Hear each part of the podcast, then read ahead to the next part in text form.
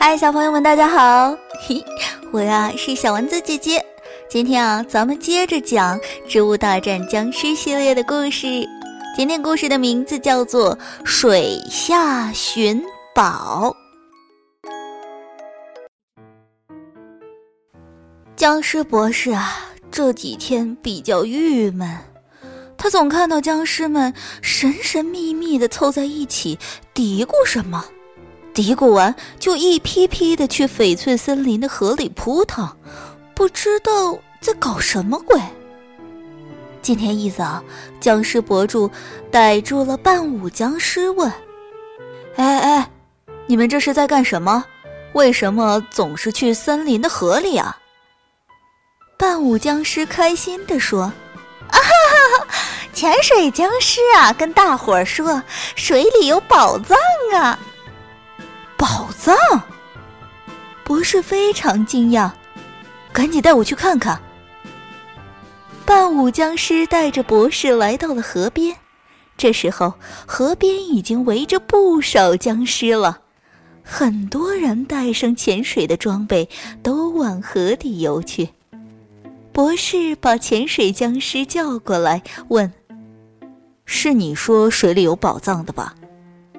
潜水僵尸点点头，激动地说：“不是，不是，我不想告诉你啊，我们是想找到宝藏，给你一个惊喜。”博士皱了皱眉头问：“你怎么知道有宝藏的？”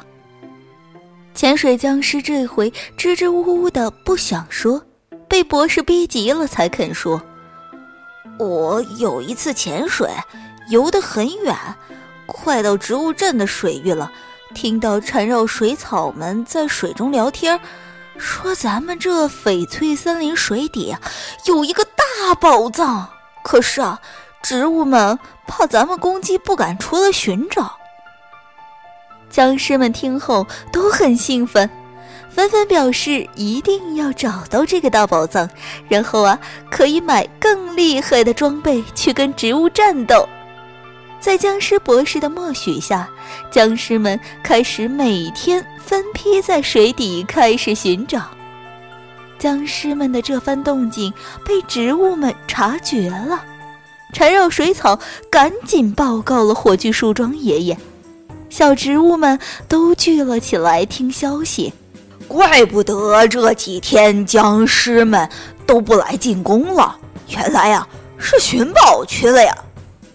倭瓜顶着大嗓门说：“哎呀，没仗打，我都胖了好几斤了。爷爷，我们要不要也去寻宝啊？别有什么好东西让僵尸们得去了。”回旋镖射手小尾巴又想出植物镇去做任务。对呀对呀，不能让僵尸先找到，我们也要去找。闪电芦苇小冉也想出植物镇。火炬树爷爷想了想，觉得植物们也不能放弃这个找宝藏的机会，但这次是水下任务，所以啊，他派出了水葫芦、缠绕水草和睡莲，并且嘱咐这些小植物：“你们呀，出去寻宝，安全第一。水中的植物都不是攻击性强的，一定要保护好自己。”于是，翡翠森林的河里开始热闹起来了。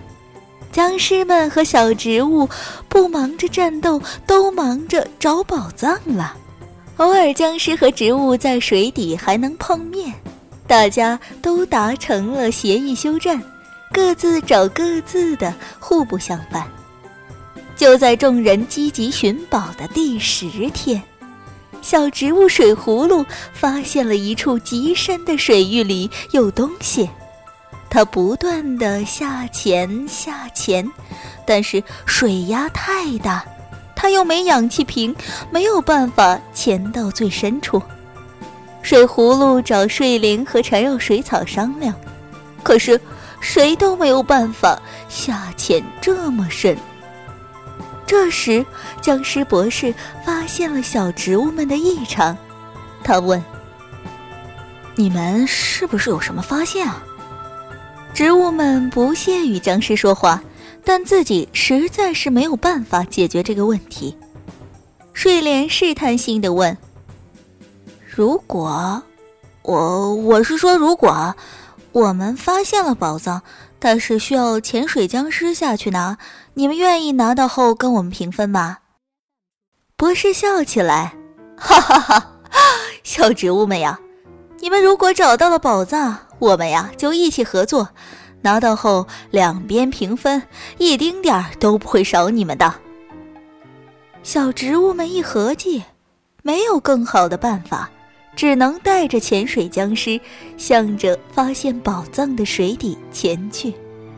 有了准确的方向，潜水僵尸就向着植物们没法到达的深度前去。不一会儿，就拿到了放宝藏的箱子，返回了陆地。僵尸们和小植物们一起欢呼起来，大家都期待地围着宝藏箱子。小植物们呐，这回呀，算你们能干，居然真的找到宝藏了！铁桶僵尸拍着水葫芦的脑袋说：“放心，不会让你们白干的，我们呀会把宝藏分给你们。”水葫芦高兴地说。我没有办法生钱，多亏有潜水僵尸啊！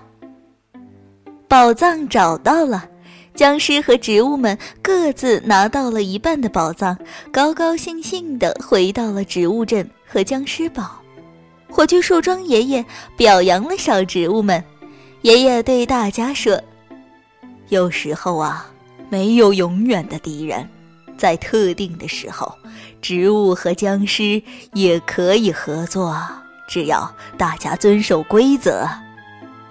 植物和僵尸合作，哼多么神奇的经历啊！今天的故事，丸子姐姐就讲到这里了，我们下一期节目再见吧。哦，对了，如果想找丸子姐姐的话，记得要去蜻蜓 FM 搜小丸子哦，拜拜。嘿 嘿